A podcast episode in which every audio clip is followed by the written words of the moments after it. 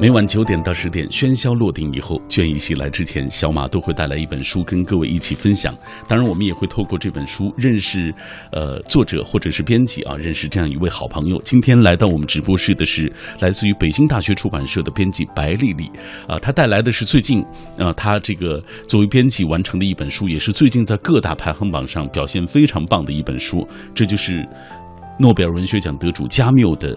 这部著名的作品叫做《异乡人》，来。丽丽，先跟我们的听众朋友打声招呼。啊，各位听众，大家好，我是北京大学出版社的编辑白丽丽。嗯，很高兴和大家一起分享这本书。嗯，尤其是今天，呃，外面下雨啊，我们在这个雨夜当中来给大家解读加缪的这本书《异乡人》。其实这这本书也是具有多义性啊，我看很多朋友不同的理解。这样，我们先从加缪这个人开始入手吧。他是我们知道他是获得诺贝尔文学奖的，但是关于他的情况我们不太了解。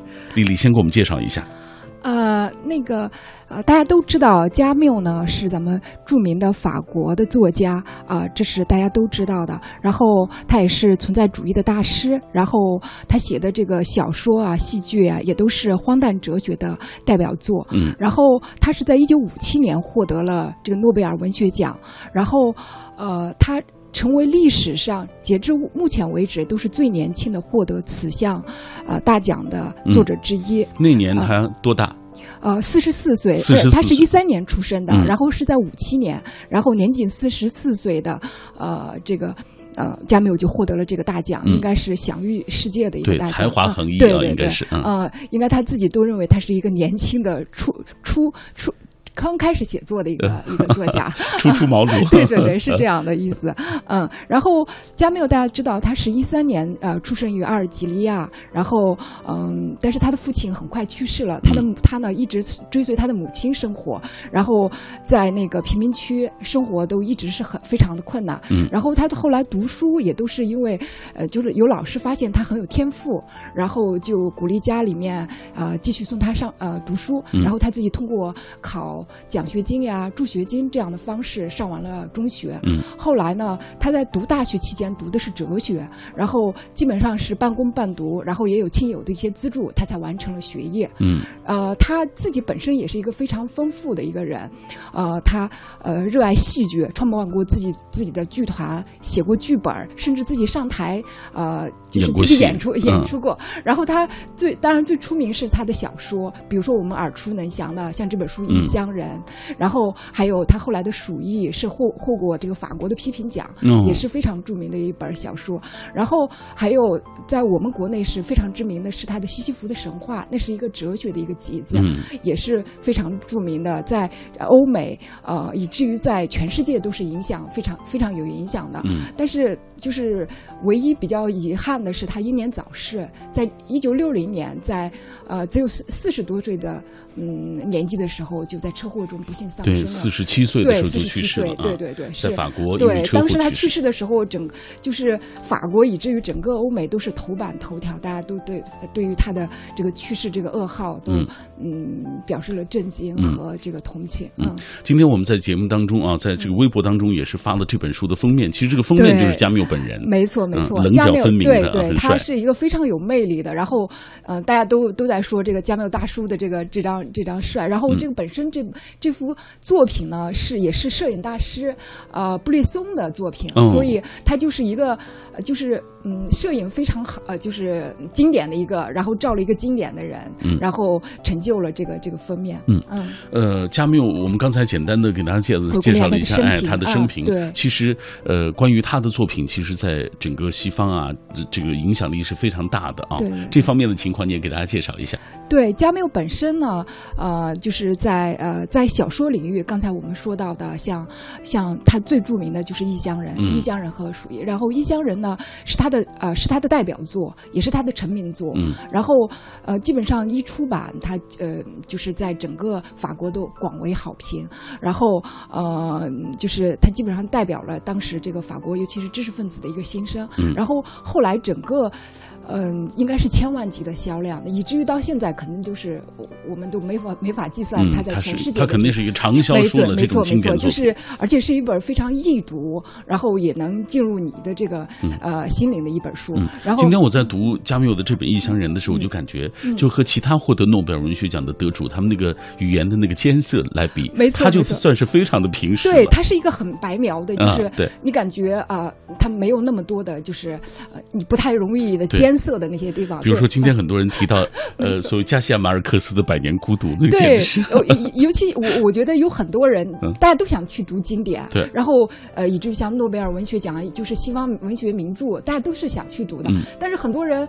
读到一半都读不下去了，很多书是收在那儿的。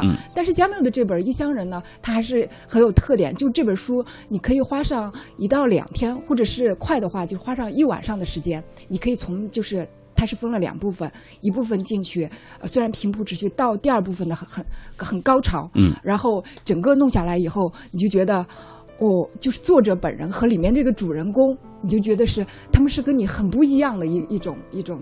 就是人和存在。嗯，呃，刚才你也给大家介绍了，就是这个《异乡人》这本书，它是加缪非常重要的一部作品啊。其实，嗯，诺贝尔文学奖我们大致可以理解为它是对这个作家的一个评选，但是作家当中他必然有自己立能立得住的这个作品啊。对，这个《异乡人》其实就是怕，就是加缪最重要的。对对。呃，在小说里面肯定是这样的。对，呃，最近我注意到，无论是京东还是当当的这个呃文学的排行榜，还是其他的排行榜当中，这个加缪的《异乡人》这本书排的比较靠前。对对，嗯，其实我当时做这个书的时候，也有一个，就是从另一个角度也做了做了一个，就是跟，因为大家知道《异乡人》加缪的《异乡人》在国内很多的版本都叫做《局外人》，嗯，就是。呃呃，都是呃都叫做局外人。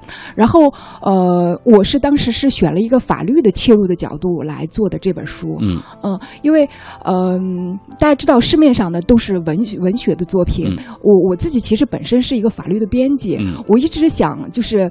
嗯，大家都觉得法律的书肯定特别枯燥，然后，嗯，也不太近人情，这样的这样的一个面目。我自己想呢，就是想通过文学的形式，然后让大家来了解法律，然后就是筛选了很多书，其中加缪的这本书《呃异乡人》呢，就是非我觉得是一个非常，就是完美的一个法律的文本的典范，因为，呃。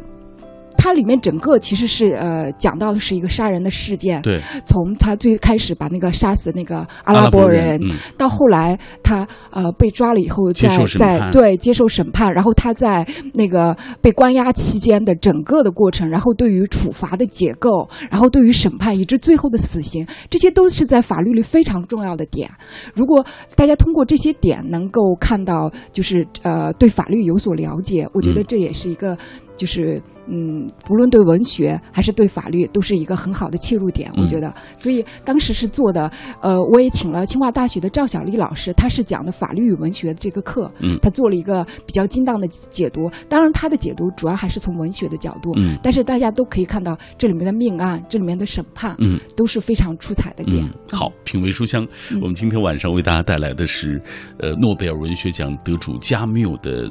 这部作品啊，叫做《异乡人》啊。这部作品刚刚白丽丽已经为大家介绍了。其实国内有多个版本啊，名字也不一样，有叫《局外人》的，有叫《异乡人》的啊。究竟这个背后有什么样的一些呃所谓寓意啊？这个尤其是有些人对这个翻译的名字，他有不同的理解啊。这个稍后我们再来呃为大家做详细的介绍。接下来我们要通过一个短片来详细的了解《异乡人》这本书。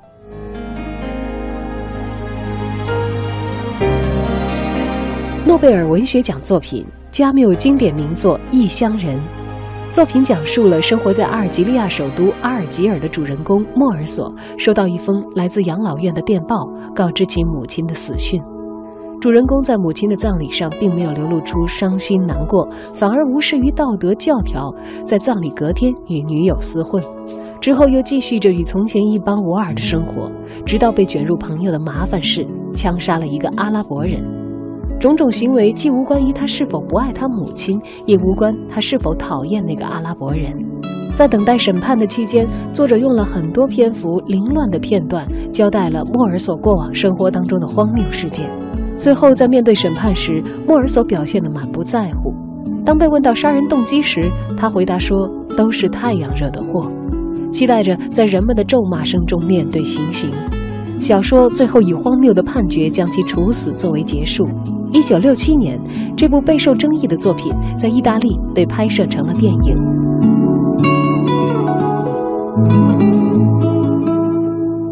嗯通过这个短片进一步了解了加缪的这部作品《异乡人》。呃，丽丽，今天在我们的微博、微信的平台当中，很多朋友，呃，就是大家说到，我看过上海译文的版本叫《局外人》，还有其他的版本啊，就是好像大家对这个名字已经弄混了。对对，是这样。是有多个版本。是的，是的。呃，其实在我做这本书之前呢，我已经我我看过，嗯，就是郭洪安老师的版本，还有柳明九老师的，都有几个比较经典的版本，对，都叫做《局局外人》，而且《局外人》。嗯，大家也形成了比较约定俗成的，一说局外人就知道是加缪的这部作这部作品。嗯，呃，但是我在引进呃嗯这本书的时候是这样想的，因为我我的这个引进的这个版本呢，呃，作译者呢是台湾的，嗯然后台湾我查了一下，他目前为止出了有十几个加缪的这个这这部，无论叫《异乡人》还是叫《局外人》。他的所有的名字都叫做异乡人，然后我看到很多人也在说，呃，为什么呢？说莫尔索其实是是这个呃局外人也好，但其实他也是一个异乡客，他是生活在自己建构的这个精神世界里面的一个异乡客，他的他的精神世界其实就是他的异乡，他与呃世界格格不入，他生活在自己的身体在此处，但是灵魂在在异乡，所以我当时也想着说，当时呃一方面是遵从这个。台湾的我们的译者的这个呃，他们在台湾就是译的叫异乡人。那一方面，我觉得他也是有非常有道理的，而且与与我们目前的版本也是有个对比。呃，就是哪怕是局外人是一个很好的翻译，这也是我也是有不同的，让大家大家可以看到不同的这种呃，毕竟台湾还有在别的地方也是调做很多异乡人，而且有他自己的意涵。嗯，但是事实上呢。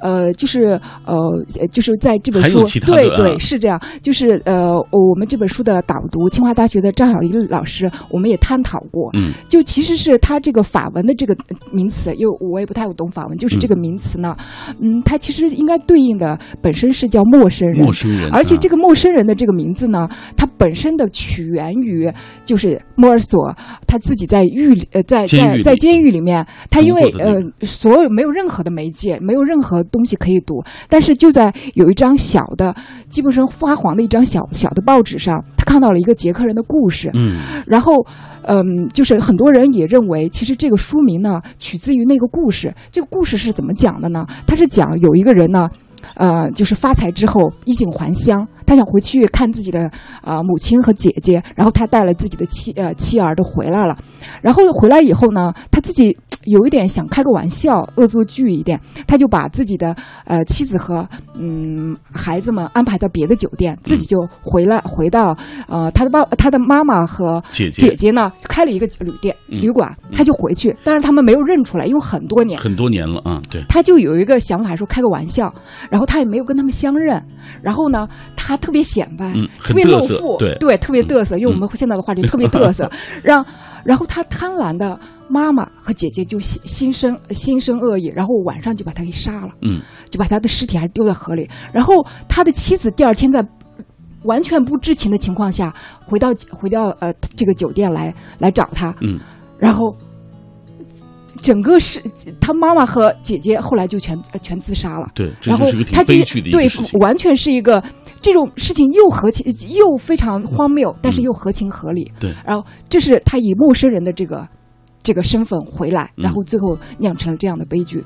那那其实就是有很多人也认为，其实这本书可以叫做叫做陌生人。然后呃，法文那个词呢，我觉得有一点对应于，就像我们英文里面的叫 stranger 一样，其实他是一个奇怪的人，也外有外面之人，然后有生人，就类似于这样的意思。所以其实是呃，我觉得译名也是可以就是探讨的。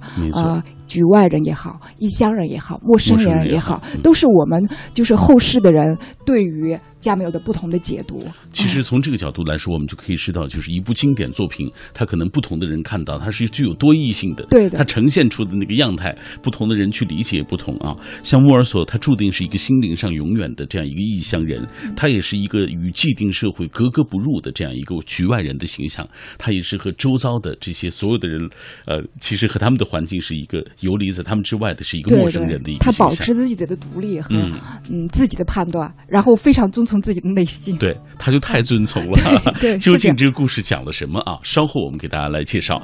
这里各位正在停留的是 FM 幺零六点六，中央人民广播电台文艺之声的品味书香。每天晚上我们都会带来一本书和各位一起分享。今天晚上带来的这本来自于诺贝尔文学奖得主、法国著名的文学大师加缪的作品《异乡人》。关于加缪，刚刚呃我们的编辑白丽丽已经为大家介绍了，我们以下透过一个短片进一步了解。加缪，法国声名卓著的小说家、散文家和剧作家，烟不离手，笑看人世，洞悉人性，拥抱荒谬的文学大师。一九一三年生于北非阿尔及利亚，一九六零年于法国车祸离世。一九五七年获得诺贝尔文学奖，被称为文学上的存在主义大师，著有小说《异乡人》《鼠疫》《堕落》等。中文译者张一桥，法国里昂二大戏剧研究硕士。自由文字工作者，亦有《我就是这样变笨的》《红蜻蜓》等作品。夜色阑珊，品味书香，我们继续对话自己。感谢各位继续停留在小马的声音世界当中。呃，每天我都会。带来一本书，把自己安放在文字当中，让自己能够平静下来。呃，今天我带来的这本来自于诺贝尔文学奖得主加缪的作品《异乡人》，这本书塑造了一个现代荒谬英雄的形象，叫莫尔索啊。这个人，嗯，他总是不按照周围人群的所谓既定的那种呃种种合乎道德规范下的节度啊那样的一些操守来呃进行生活啊，包括和周遭的人一起相处。他无动于衷，注定是一个心灵上永远的异乡人，一个和既定社会格格不入的一个局外人的形象。关于这样一个复杂的人物啊，我们呃今天特别请到了这本书的编辑，来自于北京大学出版社的白丽丽，跟我们一起来分享书里的故事，以及对莫尔索这个人要进行一些解构啊，因为这是很多人所关注的。在今天节目进行的过程当中，我们也看到，呃，很多朋友在通过微博、微信的方式跟我们保持紧密的联络，说大家最近。所看到的这些年啊，曾经获得奥诺贝尔文学奖的这些作家，他们的一些经典的作品，我们也来看一看吧。呃，自然他说，二零零六年奥尔罕帕慕克《我的名字叫红》，二零零七年是多丽丝莱辛《金色笔记》，二零零八年是克莱齐奥的呃《乌拉尼亚》，二零零九年得主是赫塔米勒啊，他的作品是《低地》，二零一零年是。略萨的城市与狗，还有就是莫言啊。他说，但是这些我们他只读过其中的一本。他说是没时间，还是我退化了？呃，其实我觉得不管怎么说，就是你读啊，就是也不一定就是你非得一定要给自己一个所谓一个标准一个量啊，你就必须要读完。你只要在读这种状态，我觉得就挺好的。嗯，呃，来。呃，下面这位是潇潇啊，他说我读过川端康成的《伊豆的舞女》，短短的一篇，很震撼人心。喜欢纯净的爱，文学真的是精神的食粮，不可缺少。我爱文学，谢谢每一个爱读书的人。刚刚我们说到这个，今天我们介绍这本书《异乡人》，它有其他的呃翻译的版本的名字叫做《局外人》。橙子皮的蓝天就说了，初看《局外人》的时候，觉得呃挺有悖道德的这样一个人物。就是莫尔索，他指的是他说，作为一个儿子，怎么能不记得母亲去世的日子？还有在母亲下葬的隔天就去玩乐啊？还有法官断案的一些方法。后来呢，又看了几遍，还查了一些资料，啊，才明白这些荒诞的行为啊背后所表达的一些思想。没有希望，但并不包含绝望。要活得真实而不虚伪，就必须要坚守下去，并不是不愿意迂回，而是没有退路可走。哎呀，他这么一说。我们就觉得这个人物其实挺复杂的，哎，丽丽，这样咱们接下来就是先给大家讲讲故事，然后就着故事，咱们再给大家分析一下这个人物莫尔索，因为他是其实是文学作品一当中一个非常经典的形象。好，呃，这个书就是《异乡人》本身呢，是分为两部分。上半部分呢，就是讲的莫尔索的父母亲去世了，然后整个葬礼怎么办的，然后，嗯，就是再后来就是他杀了人。下半部分就是审判，还有以及以至于他在那个被羁押期间的一些情况。嗯，上半部分最开始那个经典的句子，大家大家都知道，说今天妈妈走了，嗯又或者又或者是昨天，我也不清楚。嗯。就他都不关心他。对，因为这个呃，确实是很多评论家都说这是惊世骇俗的一个开头。嗯，因为你妈妈什么时候去世你都不清楚，这真的是很异于常人的一种表述。嗯，然后呃呃，整个是以妈妈去世作为一个开头，然后呃，就是他去参加葬礼。在葬礼上面的各种表现，成为他后面的所有的这些的一个伏笔。你当时看的时候，觉得他是很平淡的。嗯，嗯，他要他妈妈去世了，你就问他要不要看妈妈最后一眼，他不看。嗯，然后啊，他不仅没有哭，还有忙着抽烟。嗯，又喝牛奶咖啡，然后还有别人都在忙着给他妈妈守灵，他打瞌睡。嗯，这种种的表现都表现的他对妈妈的去世完全是无动于衷。呃。没有那种发自内心的那种，嗯，就是悲悲伤。你看，尤其是那个呃葬礼的准备期间，我看到其他人都是还很悲伤、很哭泣的感感觉，他就觉得像一个局外人一样，像一个旁观者。而且他呃，他最主要的想到说，死对于谁来都是不可避免的，嗯，所以他对觉得这件事情对他母亲也不是什么坏的事情，嗯，所以他觉得呃，尤其是他可能觉得。即便我是这样想，我也没必没有必要表现出来。嗯嗯嗯，所以所以这是一个很呃，这是这这是呃整个故事的这个开头。然后嗯，在呃这个葬礼办完的第二天，这也是被大家并购的呃并购的地方。他第二天回来以后，好不容易他觉得像解放了一样，回来了以后，第二天。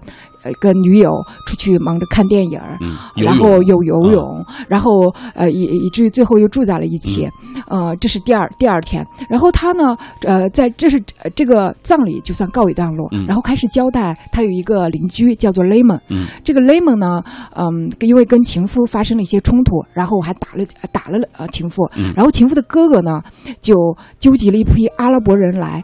来找雷蒙算账，嗯，然后就在雷蒙邀请，嗯，就是莫尔索一起去海边度假的时候，这个这些阿拉伯人追来了，然后就在这个呃，就是混乱的这种这种局面中，呃，莫尔索稀里糊涂，也不知道为啥，用用后来的话说，就是只是因为那天的夏日阳光太刺眼，然后他就呃杀掉了阿拉伯人，然后成了杀人犯，嗯，这是整个上半部分，呃，然后下半部分就转入了审判。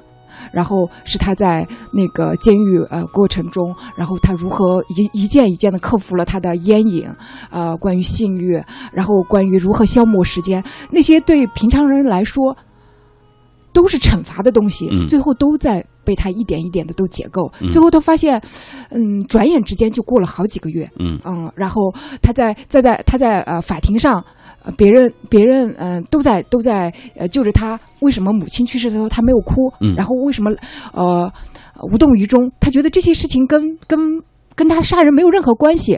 但是他的律师说的很明确，你显然是没有跟司法打过交道。嗯，因为大家都会关注他人本身，嗯，而不会因为他杀死的是一个阿拉伯人，因为当时是在法属的殖民地里面杀死阿拉伯人，肯定觉得不是一个多大的事儿。嗯，然后嗯。最后，他呃，因为他的整个的呃，在母亲这个去世过程中的无动于衷，最后法官和检察官，特别是检察官，把他塑造成了一个就是非常冷血的一个杀人的。对，然后他呃，检察官说了一句话，说这个男人带着一个罪犯的心埋葬了自己的母亲。嗯，他是把前面道德的直接指呃，就是根植到他的杀人事件上，然后最后。肯定是，哪怕他那儿有点像是防卫过当或者正当防卫，但直接是就是判了死刑。嗯，然后最后的结局是，他对死死刑这样的，他的自己的死，他也觉得无所谓。嗯。嗯，他甚至最后都期待着，说是希望有一个在人们的咒骂声中，在人的咒骂声中，然后来迎接自己的死刑。嗯，这是整个故事是这样一个脉络。嗯嗯，其实我在看那一点的时候，就是呃，就是法官对于他的这个所谓道德的这个评判，就和和这个所谓最后这个死刑联系到一起的时候，我觉得这个行为其实也也也挺荒谬的。是他，嗯，其其实呃，我们如果是用批判的角度讲的话，是他是完全是以拿道德和这个嗯主人公本人的这种嗯嗯。就是他呃，跟跟案件本身没有任何关系的，关系的，然后把它衔接在起来。我们我们发现，就是在这个过程中，雷蒙很重要，他的情妇也很重要，然后杀死的阿拉伯人很重要。但是这些，尤其是阿拉伯人，你都不知道他叫什么。嗯。他是他是什么样的，什什么样的人？完全这个被害人都没有没有在庭审中出现，所以他都不关心杀人事件。他们并本身并不关心，他们关心的是莫尔索。对对，莫尔索对莫尔索对这个本身，他是一个道德，尤其在道德方面，他是什么样的人？最后直接是以这样的来定定的他的杀人。因为莫尔索始终在这个小说当中，他就是那种无所谓，无所谓，对，不动声色，然后懒洋洋，对啊，就是这样的一个举止，所以。大家对于他就是都产生了非常大的这种厌恶感啊！对，来，我们以下透过一个短片来了解一下这本书。刚刚白丽丽已经为大家介绍了，呃，所谓莫尔索的这个呃莫尔索的这个人物啊，我们也透过这个短片听一听评论家怎么去评论他。世界总是喋喋不休地告诉人们，行为举止甚至思想应该如何符合社会约定俗成的种种道德规范下的节度，但是。莫尔索，一个居高临下的鸟瞰者，冷静自持，无动于衷，漠视七嘴八舌急于发表意见和批判的群众。他倦于给出令人满意的标准答案，他对合乎礼俗但不合于自己真实感受的事物，无法找到适当的对应方式和距离。于是，他被大家指责为无情、不孝、不义。莫尔索不知道，在与世界冲撞的窘境下，自己存在的价值和意义。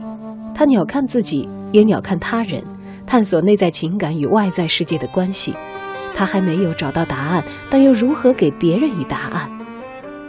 在这种种荒谬的情景当中，莫尔索凸显了独立的个人的窘境。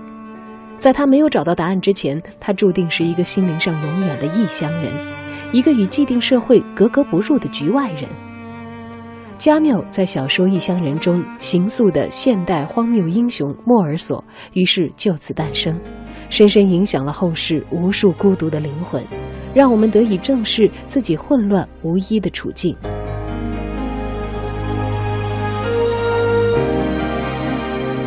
嗯，通过刚刚的这个白丽丽的介绍，我们就会发现加缪这个人物他其实是异于常人的，他不正常，在很多人看来是不正常的。嗯，你怎么看？呃，我觉得莫尔索本身呢，借用这个书名来说，他其实就是一个异乡人。嗯，呃，因为我们大家一般都说都知道，说大部分人都是表里不一。嗯嗯。通常我们都所做的都不是自己真正想要的，嗯，但是，嗯，这些人呢都有一个群居的意识，害怕被孤立，害怕被排斥，害怕异于常人。我们就想做一个普通的跟别人一样的人，对。但是这个主人公莫尔索呢是，他是完全不一样的人，他就是想跳出这种世世俗的这种这种这种格局，这种既有的模式，他就想跟大家保持距离，然后完全按照自己的内心的真实的想法，嗯，然后来。对这个世界进行进行观观观察，然后做一个我行我素的一个异乡人。嗯，然后呃，在这部小说里面呢，大家可以看到莫尔索对自己的母亲的死没有哭，第二天就去寻欢作乐。对，然后呃，对于很多人觉得非常重要的事情，比如说雷蒙说。呃，就是可以做我的哥们儿。他说做不做都不要紧，呃，都可以。嗯，然后女友对他，对感觉他的这个情谊很淡，对，他就都无所谓。然后对他女朋友表示出的爱意，他也无动于衷。嗯，他觉得这都无所谓。然后，呃，以至于后来在法庭上杀，呃，不是在在杀啊海滩上杀了人以后，在整个后来他对自己的这个审判过程中，他也像。像在看别人的，别人在审判别人一样，跟自己一点关系没有。他也是很冷眼旁观，他整个就是完全是游离于这个现实世界之外的一个，嗯，就是一个异乡人。说，我们也可以叫他做异乡客。他是生活在自己建构的这个独立的世界里面，他有自己的逻辑，他按照自己的真实的想法。呃，不想被你现有的这些规则所圈套。你期望我做什么？而是我，呃，你不是我想，呃，不是我做你期望我的，而是我做我自己自己想要的。所以是一个从这个意义上，他他是其实是蛮勇敢的。嗯我觉得大多数人都做不到这一点。做不到，嗯因为我在看这这部作品的时候，嗯我在想，其实我我很怕，就是比如说我做了异于常人的事情之后，也被放在那个道德审判的那个席上。你有没有觉得是这样的？就这种感觉特别强烈。没错，没错。我觉得多数的，尤其是呃，我们现在这规则，比如说，嗯，多数就像我们从小要你要呃开始呃就是上学，嗯然后要考上。大学嗯考上重点大学，然后我们我接下来就得成家立业，呃，然后生孩子。你整个这个轨迹必须是这样，嗯你不是这样，呃，就是各种各种，就是你整个的路线是就是给你都设计好了。是你要嗯不是这样，那你就就有点另类了，你就跟别人不一样。你然后付出另类对代价。你要你要周遭的人对你的看法，对你的评嗯判，然后就像呃，就像嗯，莫尔索在这个，尤其在母亲的这个这个趋势上，嗯嗯这个哭和不哭。无论你是发自内心的哭，还是虚伪的哭，你都必须哭，嗯因为我们所期待的所谓的这个呃子女就应该是这样的。但如果你不是这样，那你肯定是就是不是一个正常的、嗯呃合乎呃合乎就是我们标准的一个一个呃。后来我们大家发现，我们一般的人都是从出生就被置于一个就规则，所有的规则嗯都已经列好的一个，既定的网络之中。你要么呢就是跟着这个走，要么呢就是像莫尔索一样去被审判。嗯他其实最终的审判不是他的杀人事件，是他的道德和他母亲死的各种表现。嗯，所以你在你看来，就是加缪塑造这样一个人物，嗯他到底有什么样用意？嗯，加缪，我觉得一方面呢，他塑造这个呃莫尔索呢，本身是嗯，当时就是跟他的这个创作背景是有关系的，嗯因为呃，他创作在写呃写这本书的时候是三九年、四零年左右的样子，是整个是在二战期间，对二战期间。嗯然后二战期间呢，法国呢就是比较悲剧的是被德国呃侵入了，对然后有大批的这个呃就呃人和知识分子呢，都像都像这个书中的莫尔索一样。他们其实就是有点对对这个现实世界无所适从，嗯都很失望，也甚至是非常不认同的，呃，但是呢，嗯呃，就是整整个呃。觉得觉得无所谓，嗯然后甚至呢，就是有点随波逐流。他的身体是在是在这个此处，但是精神和灵魂却是在异乡。嗯，然后就消极对抗。对消极对抗，但是最后的结局肯定是比较悲剧的，因为他的嗯消极对抗，所以就在就在呃，跟这本书的结局一样，它其实是一个悲剧的悲剧的结局。啊、呃，加缪塑造呃莫尔索这样一个人呢，其实就是嗯。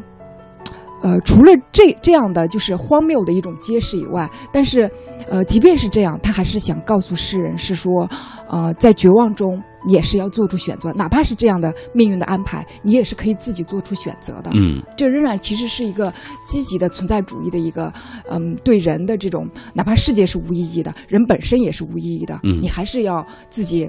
呃，来造就自己，然后要呃要有做出自己的这种这种选择，嗯所以其实还是一个积极的。所以，呃，加缪后来成为这个他当他那一代人的代言人和下一代的精神导师，也是他的这种不断的追求，就是人的价值和尊严的这种呃，就是嗯。呃评判，然后还有他追求这种真理和正义的这种这种就是呃文学上的这种创作，所以整个后来呃诺贝尔文学奖授予他，也是跟他的这种呃荒诞哲学，基于荒诞哲学的这种存在主义的这种嗯就是文学创作方法呀，是很有关系的。没错。嗯，呃，所以之所以这部《异乡人》能够在加缪的小说的这个领域能够占有非常重要的地位，嗯并且最终让他获得了1957年诺贝尔文学奖，与这个所谓现代荒谬英雄莫尔索的这个诞生这个人物啊、这个确立是有关系的啊。呃，他也深深的影响了后世无数孤独的灵魂，让我们也能够得以正视啊、自己混乱无依的这种处境。这样，以下我们继续透过一个短片来，我们来解读一下莫尔索这个人物形象。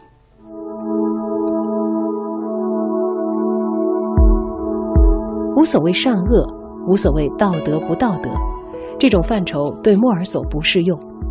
作者为主角莫尔索保留了“荒谬”这个词，也就是说，主角属于极为特殊的类型。即使放到近七十年后的今天，《异乡人》仍然是一部很酷的小说。主人公那冷冷的语调，那不动声色的表情，那懒洋洋的姿态，那优雅的无聊，至今依然让我们着迷不已。异乡人就像一个经典文学版的硬汉侦探，不过他追捕的不是罪犯，而是不羁的灵魂，人生的荒诞与虚无。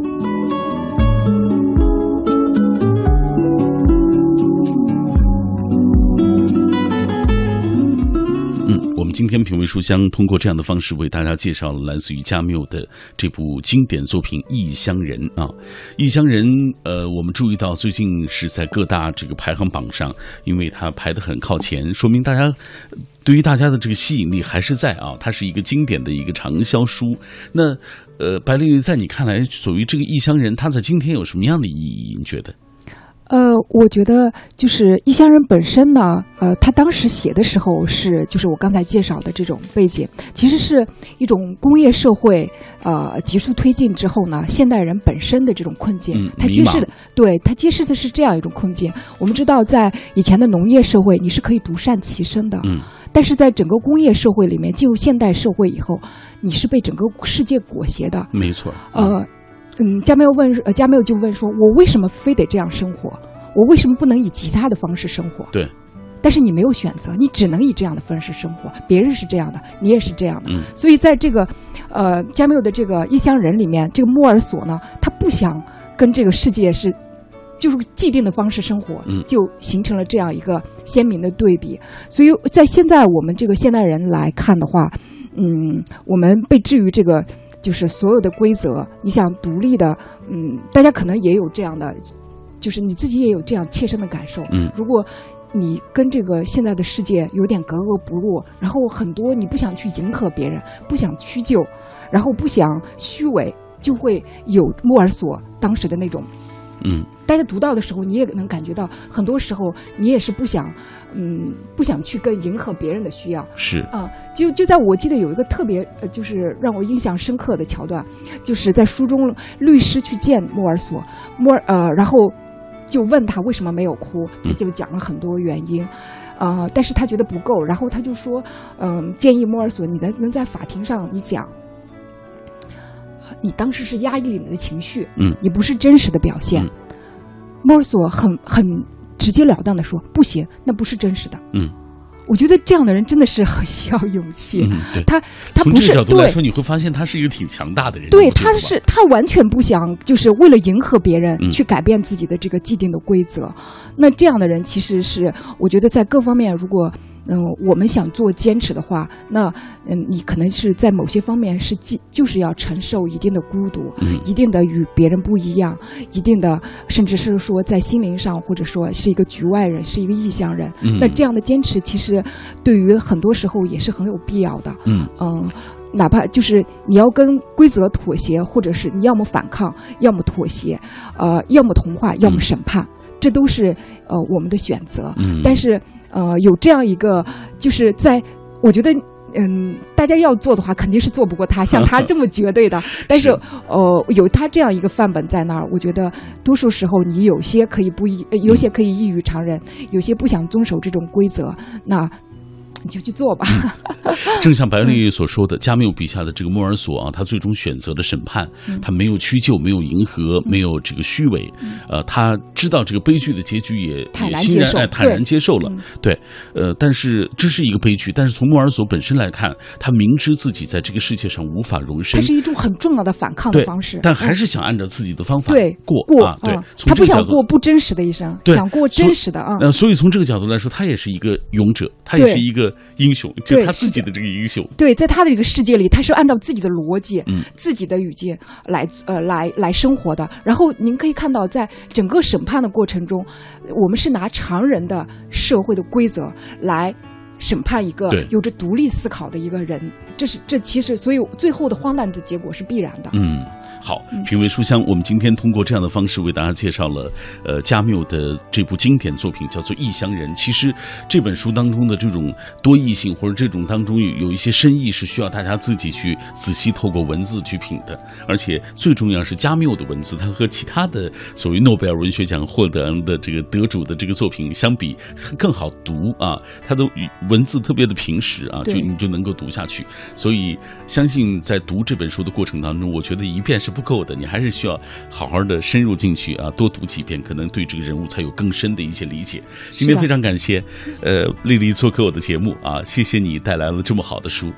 啊，谢谢小马，谢谢呃各位听众，谢谢大家一起分享这本书。哎，也感谢听众朋友收听今晚的品味书香，那我们明晚再会吧。least on